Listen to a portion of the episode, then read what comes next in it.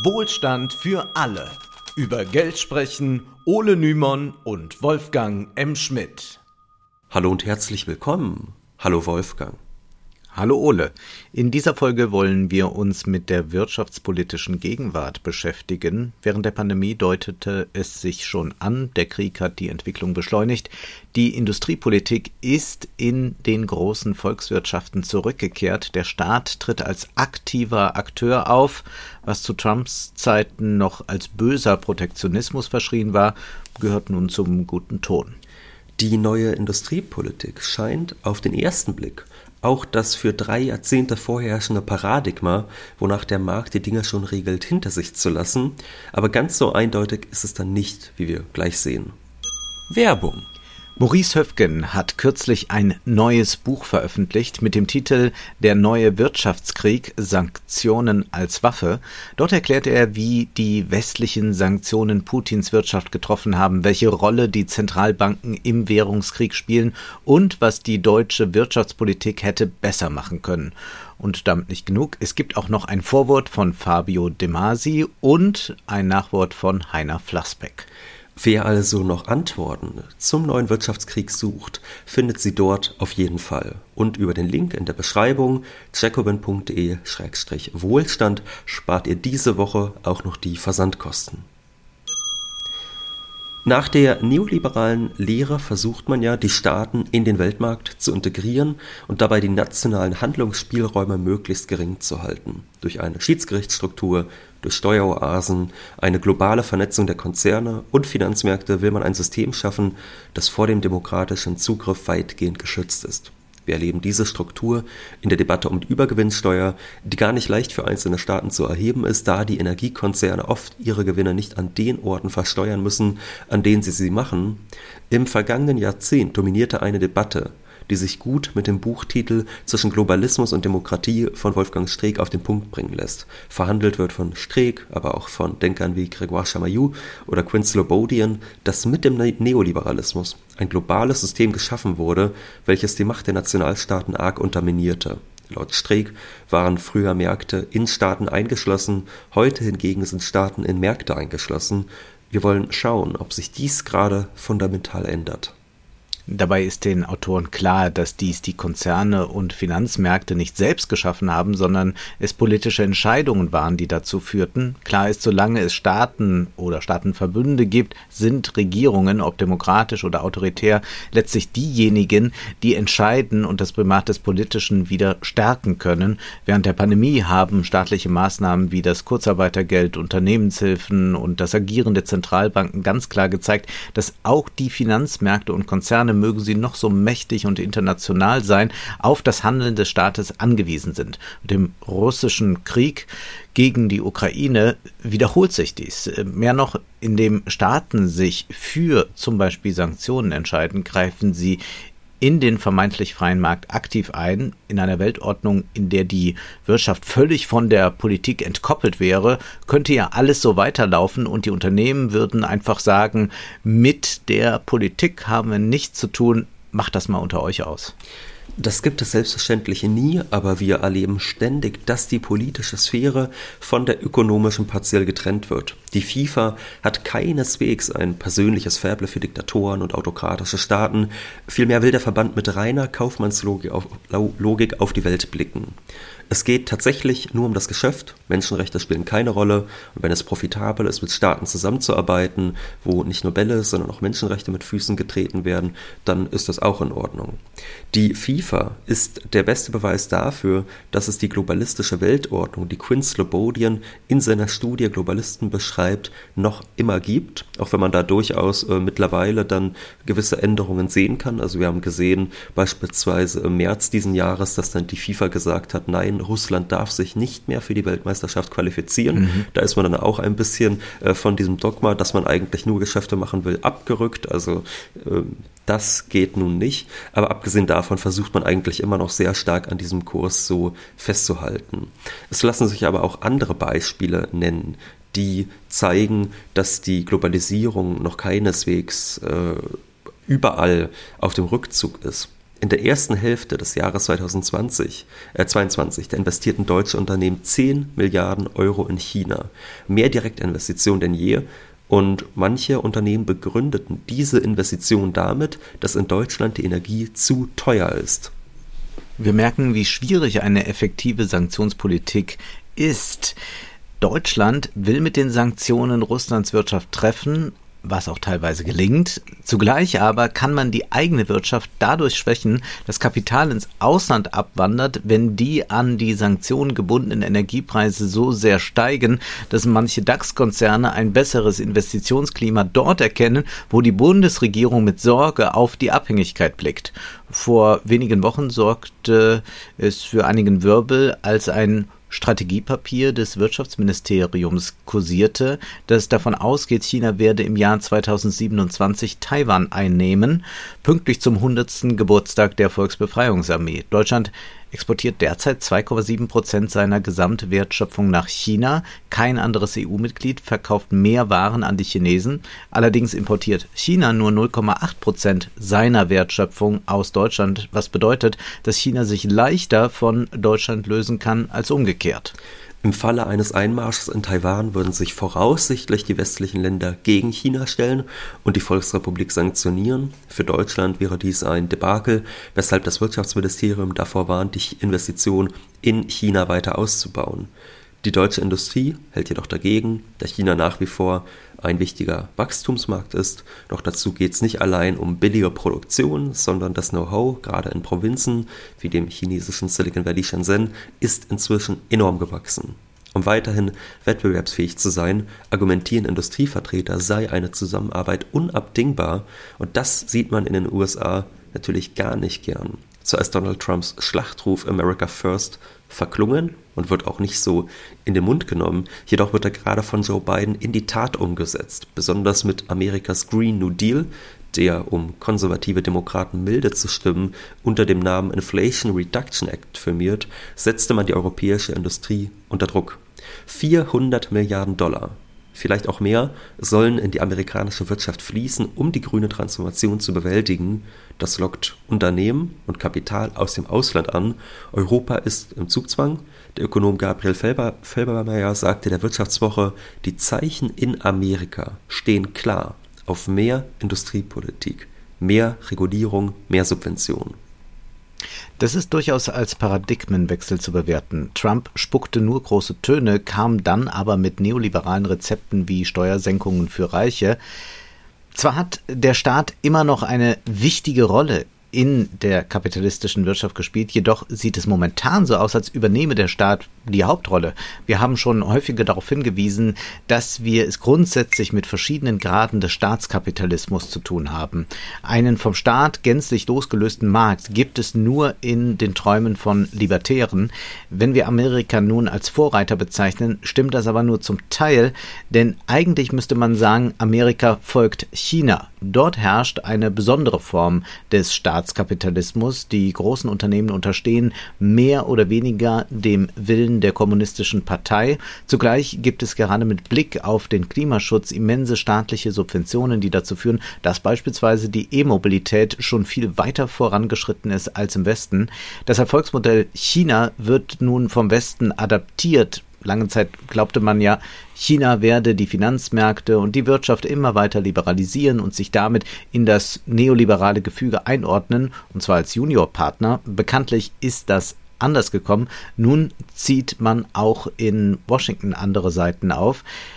Geld ist ohnehin vorhanden, denn die USA können, wie wir wissen, sich mit der Weltleitwährung Dollar nahezu risikofrei verschulden. Zudem handelt es sich nicht um konsumtive Ausgaben wie bei den Stimulus-Checks, sondern um investive Ausgaben. Die MMT trifft hier gewissermaßen auf eine neue Industriepolitik.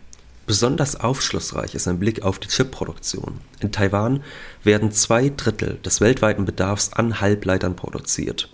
Aber wie sicher ist diese Produktionsstätte?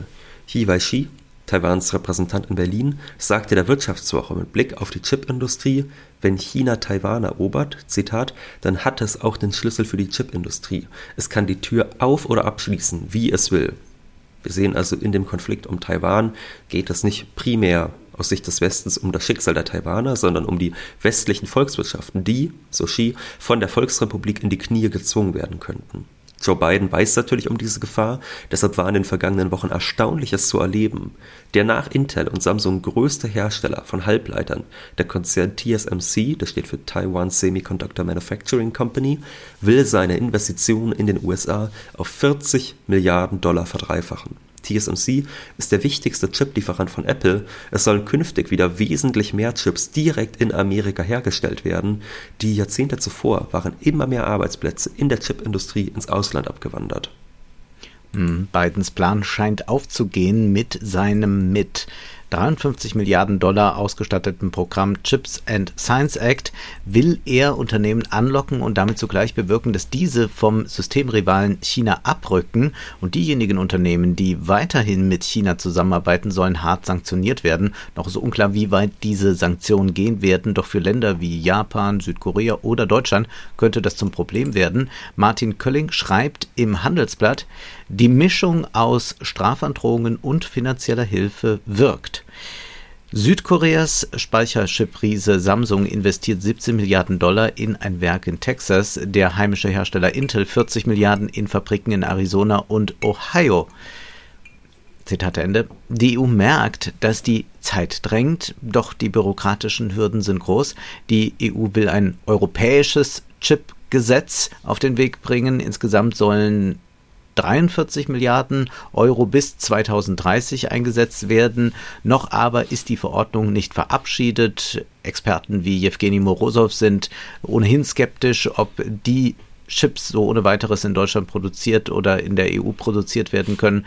Zugleich gibt es dann auch deutsche Initiativen. So ist in Magdeburg eine Fabrik von Intel geplant. Der Konzern will 17 Milliarden Euro investieren. 23 soll es eigentlich losgehen. Man wird sehen. Für Deutschland und die EU wird es jedoch schwierig, mit den USA mitzuhalten. Das gilt ebenso für die grüne Transformation, während von der Leyen und Macron Sympathien für eine gemeinsame Verschuldung der EU-Staaten wecken wollen, um dem US-Klimaprogramm etwas Eigenes entgegenzusetzen, lehnt Christian Lindner dies ab.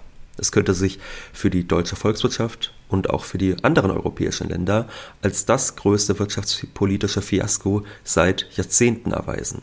Lindner glaubt noch immer, man könne mit ein paar steuerlichen Anreizen Investitionen in Gang setzen, das aber wird nicht funktionieren, wenn Amerika Milliardenpakete schnürt. Möglicherweise ist es bald zu spät, viel zu lange hielt man in Berlin und Brüssel die Ideologie des freien Marktes plus Austeritätspolitik hoch, jetzt kann man sich nur schrittweise davon lösen. Selbst die Wirtschaftswoche schreibt in ihrer Titelstory Die Super-Ego-Macht folgendes. Es ist schon ironisch, die nicht gerade des übertriebenen Liberalismus verdächtige EU droht mit ihrer Idee eines marktwirtschaftlichen Emissionshandels in Schönheit zu sterben, während die kapitalistischen USA sich mit staatsmissionarisch eingesetzten Milliardensubventionen in eine grüne Zukunft katapultieren. Dabei wird jetzt hier so getan, als sei Staat und Markt ein Widerspruch. Wer den Podcast schon länger hört, weiß, dies ist mitnichten so. Schließlich ist selbst jede Deregulierung eine staatliche Maßnahme und vor allem in Krisen erweist sich der Staat immer wieder als Länder of Last Resort. Allerdings ist das Wort staatsmissionarisch gar nicht schlecht gewählt, denn für Biden sind diese industriepolitischen Maßnahmen tatsächlich eine Mission, um die Vorherrschaft der USA aufrechtzuerhalten. Das wird auch so kommuniziert. Wie wir gleich sehen werden, ist die Lage jedoch vertrackt. Dazu schon mal ein Messwert. 1945 betrug der Anteil der USA am globalen BIP fast 50 Prozent. Bis 2020 war dieser Anteil auf 16 Prozent gesunken.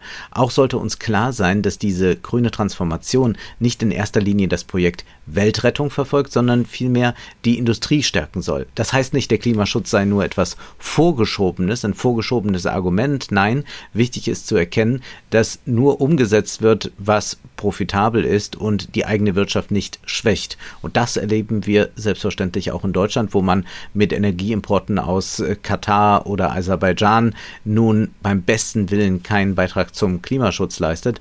London setzt noch einen drauf. Der neue Premierminister Rishi Sunak hat nun das erste neue Kohlebergwerk in Großbritannien seit drei Jahrzehnten genehmigt. Industriepolitik ist nun auch das Leitprinzip der Australier. Don Farrell, der australische Minister für Handel und Tourismus, schrieb anlässlich seines Treffens mit Olaf Scholz in der Wirtschaftswoche, viele benötigte Ressourcen sind in Australien vorhanden. Aber unsere Unternehmen und Bergbaufirmen brauchen Unterstützung. Australien braucht deutsche Investitionen zur Erschließung neuer Versorgungsquellen und der Weiterverarbeitung kritischer Mineralien, damit wir unsere umweltfreundlichen Energieprodukte schneller auf den Markt bringen können. Wir brauchen die Abnahmegarantie deutscher Firmen. Das heißt, die deutschen Zusagen sollen das Risiko minimieren. Der Staat soll deutsche Unternehmen überreden und wohl auch finanziell unterstützen, solche Abnahmegarantien zu geben. Mariana Mazzucato ist eine gefragte Ökonomin, die sicherlich äh, sehr, sehr einflussreich ist mit ihren Büchern in Bezug auf diese neue Industriepolitik. Der Financial Times sagte sie kürzlich, der Sinn des unternehmerischen Staates besteht nicht darin, das System mit Geld zu überschwemmen, es geht darum, die Probleme anzugehen. Im Falle Australiens und Deutschlands äh, wollen sich zwei Staaten zusammenschließen, um ein riskantes Geschäft profitabel zu machen und dabei die grüne Wende zu realisieren. Mazzucato hat in ihren Büchern mehrfach erklärt, dass diese großen Innovationen, diese großen Schritte nur dank des Staates realisiert werden konnten. Die Idee vom genialischen Unternehmer, der kein Risiko scheut, ist eine mehr, die nicht zuletzt im Silicon Valley kolportiert wurde, wo man sehr davon profitierte, dass es äh, große Staatsausgaben, auch militärische Ausgaben gab. Folglich findet Mazzucato auch lobende Worte für die Europäische Kommission, die einen Anfang gemacht hat, indem sie einen Teil ihres 95,5 Milliarden Euro schweren Horizon-Forschungsprogramms für, wie es heißt, missionsorientierte Investitionen bereitgestellt habe. Mazzucato lobt außerdem, dass die Bundesregierung dabei ist, die Kreditanstalt für Wiederaufbau KfW mit mehr Kompetenzen und und Kreditmöglichkeiten auszustatten. Sie sagt, der Staat sollte Märkte mitgestalten, nicht nur Märkte reparieren. Ja, dass diese Gestaltung internationaler Märkte keineswegs einfach ist. Das musste nun Annalena Baerbock erfahren, als sie Indien besuchte und vor allem schöne Bilder mit nach Hause brachte. Indiens Außenminister Subramanyam Jaishankar ließ keinen Zweifel daran, dass man weiter mit Moskau zusammenarbeiten werde. Dem Vorwurf des Westens, Indien kaufe billiges Öl von Russland, entgegnete er, dass die EU bis November wesentlich mehr Öl aus Russland kaufte, als Indien es tat. Und in der jungen Welt schreibt Jörg Kronauer dazu, Erfolgreicher war Baerbock mit ihrem Einsatz für Interessen der deutschen Wirtschaft. So teilte sie mit, in der vergangenen Woche seien deutsch-indische Klimaschutzprojekte für das kommende Jahr vereinbart worden, ihr Wert eine Milliarde Euro. Man geht wohl kaum fehl, wenn man annimmt, dass mit den Geldern keine Windräder oder Solarzellen aus China beschafft werden sollen, sondern nach Möglichkeit welche aus der BRD. Nun ist eine Milliarde Euro doch eine recht klägliche Summe verglichen mit dem großen Rad, an dem Joe Biden dreht.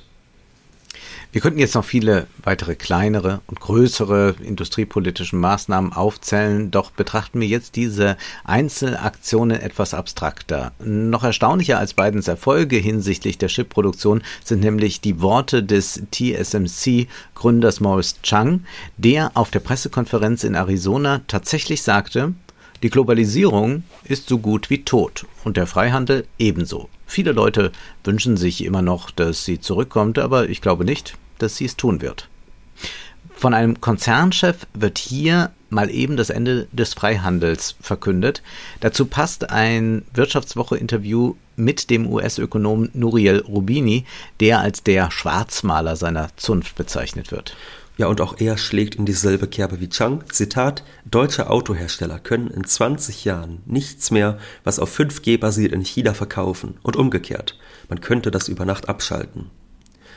Rubini schätzt einen Einmarsch Chinas in Taiwan als sehr wahrscheinlich ein und anders als in Habecks Ministerium geht er bereits von 2024 aus. Für Rubini folgt daraus, es wird eine geteilte Welt mit zwei komplett unterschiedlichen Einflusssphären geben. Das betrifft sogar ihre Kaffeemaschine. Als Teil des Internet of Things beinhaltet sie einen 5G-Chip und könnte eine Hintertür für die chinesische Regierung darstellen. Die könnten alles abhören. Alles wird sich aufspalten in zwei autarke Hemisphären. Ein düsteres Szenario, aber ist es auch realistisch? Unüberhörbar wird der Ton zwischen China und dem Westen rauer, es könnte jedoch noch viel schlimmer sein, als Rubini glauben mag, denn zwei autarke Hemisphären, das klingt jetzt so, als ginge sich da jeder aus dem Weg. Und wenn wir mal in diesem Beispiel bleiben mit dem äh, Internet of Things, dann wäre das so, dass jeder im smarten Schnellkochtopf sein eigenes Süppchen kocht, so nebeneinander her ganz friedlich. Jedoch ist das die Vorstellung von einer zweigeteilten Welt, in der es keinen Austausch mehr zwischen den Sphären gibt und dass diese Welt nicht kommt, das ist wohl klar, dass da irgendwie auf der einen Seite China ist und auf der anderen Seite alle übrigen Länder. Schon jetzt sehen wir, dass sich das global gesehen überhaupt nicht so verhält. Also wenn wir uns zum Beispiel ansehen, ähm, dass in der UN zwar die westlichen Länder mitsamt ihren Verbündeten Putins Angriff verurteilt haben, dass aber zum Beispiel China, Indien und 33 weitere Länder sich enthielten. Würde man Regierungen mit ihren Bevölkerungen gleichsetzen, hieße dies, die Mehrheit der Weltbevölkerung enthält sich, sprich unterstützt den westlichen Kurs nicht. Deshalb sollten wir uns einer Illusion von zwei autark funktionierenden Systemen nicht hingeben, wenngleich es stimmt, dass der Freihandel stärker an geostrategische und industriepolitische Maßnahmen geknüpft sein wird. Was aber hat das dann zu bedeuten? Zunächst könnte man mit Blick auf das Klima darin Positives erkennen. Wenn Amerika mit großen Schritten voranschreitet, wird auch Deutschland nicht ständig zögern und zaudern können. Doch in der Industriepolitik liegt auch eine große Gefahr, die sich Adam Tooze traut, in einem Artikel für News, äh, New Statesman auszusprechen. Anders für den Beitrag ist das Buch eines Postcolonial-Theoretikers, äh, der reflektiert über die mögliche Zukunft der USA, äh, ihre Rolle als Hegemon. Tus stimmt diesem Buch nicht zu, nutzt aber diese Thesen, denen er nicht zustimmt, um eigene Thesen zu formulieren. Zunächst weist er darauf hin, dass die jungen Amerikaner nicht mehr mit missionarischem Eifer auf die Weltkarte blicken. Zitat, es deuten die übereinstimmenden Ergebnisse der Meinungsumfragen der letzten Jahrzehnte darauf hin, dass die jüngeren Amerikaner von sich aus vom US-Exzeptionalismus abgefallen sind. Eine solide Mehrheit der Millennials und der Gen Generation Z lehnt die Vorstellung ab, dass ihr Land das großartigste auf der Welt ist, was angesichts der Erfahrungen, die sie damit gemacht haben, kaum verwunderlich ist. Nach den Invasionen in Afghanistan und im Irak beschränkt sich ihr Interesse an militärischen Abenteuern hauptsächlich auf den Computerbildschirmen. Und mehr junge Amerikaner hegen heute Sympathien für die Idee des Sozialismus als für den Kapitalismus. Das mag nicht verwunderlich sein, verblüffend ist jedoch die Gleichzeitigkeit der Weltanschauung. Blickt man zum Beispiel auf den deutschen Diskurs zum aktuellen Krieg, dann stellt man fest, gerade die Instagram- und Pro7-Generation erwärmt sich für mehr Aufrüstung und teilt die Vorstellung der Außenministerin wie die des Bundespräsidenten, dass man mehr, wie es heißt, Verantwortung in der Welt übernehmen sollte. Nun regieren in Amerika bekanntlich nicht die Jungen, sondern der Präsident feierte im November seinen 80. Geburtstag. Toos erklärt weiter, angesichts einer sich rasch verändernden Welt sind die Amerikaner über 60 nach wie vor süchtig nach dem Anspruch der amerikanischen Größe. Bei den Wahlen 2016 und 2020 stimmten sie mit großer Mehrheit für Trump und die Gerontokraten der Demokratischen Partei mit Biden und Nancy Pelosi an der Spitze sind unverfrorene Exzeptionalisten. Sie wollen einen globalen Machtkampf mit Russland und China führen, bei dem ideologisch ähnlich viel auf dem Spiel steht wie im Kalten Krieg. TUS wertet nicht nur die Aufrüstung, sondern logischerweise auch die Industriepolitik als klares Signal für diesen Machtkampf, der nichts von Niedergang wissen will. Biden und seinen Leuten sei klar, dass man in kritischen Bereichen der Industriepolitik mit China konkurriere. Dabei folge man der Idee, man könne sich wie auf einem Spielfeld gegenüberstehen und es gebe eine gemeinsame Messlatte. Dabei ginge es keineswegs darum, bessere Exportchancen zu erhalten oder Patente effektiver zu schützen.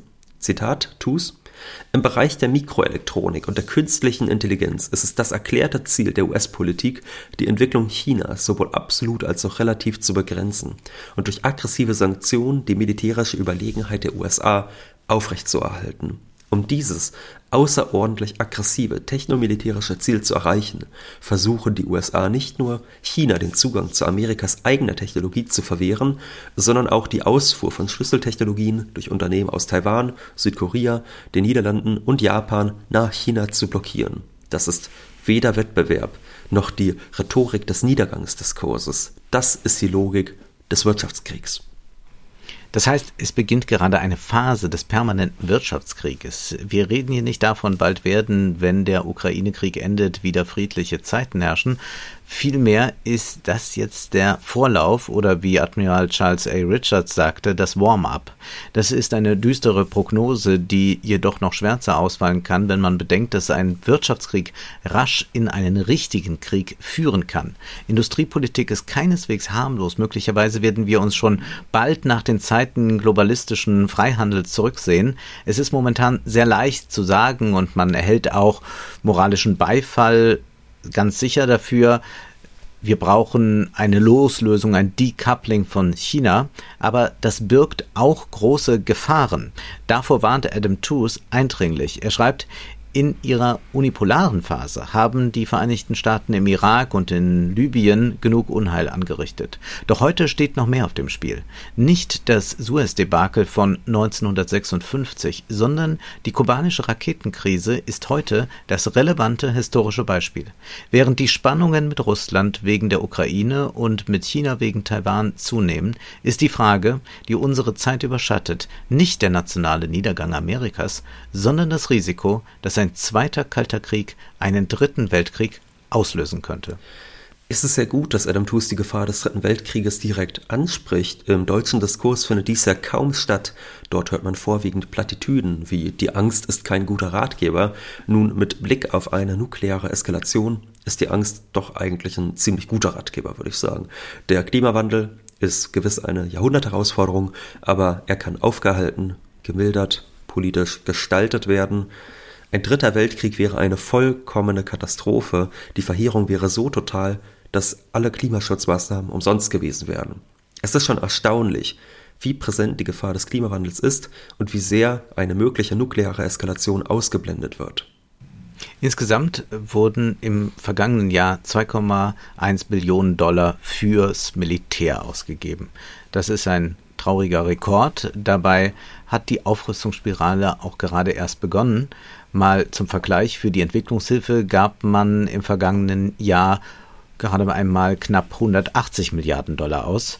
China kommt auf 300 Milliarden Dollar bei der Rüstung. Die Militärausgaben der USA hingegen beliefen sich auf 800 Milliarden, aber China holt auf. Auch verkaufte Amerika bislang die meisten Waffen. 51 Prozent aller Waffenverkäufe stammen von US-Unternehmen, doch China liegt schon mit äh, den 18 Prozent auf den zweiten Platz. Deutsche Rüstungsunternehmen haben einen Anteil am Weltmarkt von gerade einmal 1,6 Prozent. Noch ist die militärische Macht keineswegs ausgeglichen. So verfügen die Amerikaner über 5428 Nuklearsprengköpfe, China jedoch nur über 350. Aber US-Admiral Charles A. Richard sieht besorgt auf eine andere Zahl. Amerika nämlich besitzt 296 Kriegsschiffe, China hingegen schon 355. Wird der sogenannte militärisch-industrielle Komplex wieder wichtiger? Dieser Begriff, der kommt ja von Präsident Eisenhower, der 1961 ein sinistres Bild der vorherrschenden Kräfte malte. Zitat: Wir in den Institutionen der Regierung müssen uns vor unbefugtem Einfluss, beabsichtigt oder unbeabsichtigt durch den militärisch-industriellen Komplex schützen. Das Potenzial für die katastrophale Zunahme fehlgeleiteter Kräfte ist vorhanden und wird weiterhin bestehen. Wir dürfen es nie zulassen, dass die Macht dieser Kombination unsere Freiheiten oder unsere demokratischen Prozesse gefährdet. Jetzt kann man lange darüber debattieren, inwieweit Eisenhower mit diesem Begriff übertrieben hat. Für heute kann man aber sicherlich sagen, dass das Militär wieder wichtiger wird und die Budgets steigen, aber andere Sektoren der Wirtschaft sind wichtiger und gewinnträchtiger, zumal wir an der Industriepolitik sehen, wie damit ein Wirtschaftskrieg geführt werden kann. Wir sollten uns immer vergegenwärtigen, China ist kein sogenannter kleiner Schurkenstaat, den man mit einer Intervention bremsen könnte, sondern ein Staat mit Weltmachtansprüchen, die auch militärisch realisiert werden könnten. Das Bild des Kalten Krieges ist deshalb sehr richtig, weil sich mit der Sowjetunion und dem Westen nukleare Mächte gegenüberstanden. Der entscheidende Unterschied ist jedoch, dass die chinesische Wirtschaft stärker und auch für die Welt wesentlich relevanter ist, als es die Wirtschaft der Sowjetunion jemals war. Demografisch sind wir ohnehin auf einem absteigenden Ast. Die westlichen Staaten sind mit Blick auf die Bevölkerung bereits in der Minderheit. Der Financial Times Journalist Gideon Rachman schrieb 2018 in einem Artikel für internationale Politik, der ausschlaggebende Grund für die Verlagerung wirtschaftlicher Macht nach Asien ist recht einfach. Zahlenmäßige Überlegenheit. Im Jahr 2025 werden zwei Drittel der Weltbevölkerung in Asien leben. Im Gegensatz dazu werden die USA für 5% und die EU samt Großbritannien für etwa 7% stehen. Jahrhundertelang war der Wohlstands- und Technologievorsprung so enorm, dass westliche Nationen internationale Politik und Wirtschaft auch ungeachtet der Bevölkerungsdifferenzen dominierten. Aber die rapide Wirtschaftsentwicklung in Asien der vergangenen zwei Generationen hat dazu geführt, dass sich der Wohlstandsvorsprung verringert hat und dass Asiens Größe bei den Bevölkerungszahlen beginnt, die globale Machtbalance zu verschieben. Dass dies nicht friedlich vonstatten geht, fürchten viele Experten. Sie warnen vor der Thukydides-Falle, wonach ein absteigendes und ein aufsteigendes Weltreich in einen Krieg geraten und nicht friedvoll die Plätze tauschen. Die Industriepolitik sollte jedenfalls nicht ohne friedensethische Problematiken betrachtet werden. An dieser Stelle möchten wir noch darauf hinweisen, dass der Podcast sehr arbeitsintensiv ist und wir uns deshalb sehr über finanzielle Unterstützung freuen. Das ist möglich über PayPal, über Steady, Patreon und angegeben in der Beschreibung ist auch unsere Bankverbindung. Jetzt ist aber erst einmal Schluss für heute, denn Zeit ist Geld. Prosit. Das war Wohlstand für alle Ihr könnt uns finanziell unterstützen über paypal.me-ole und Wolfgang oder über die in der Beschreibung angegebene Bankverbindung. Herzlichen Dank.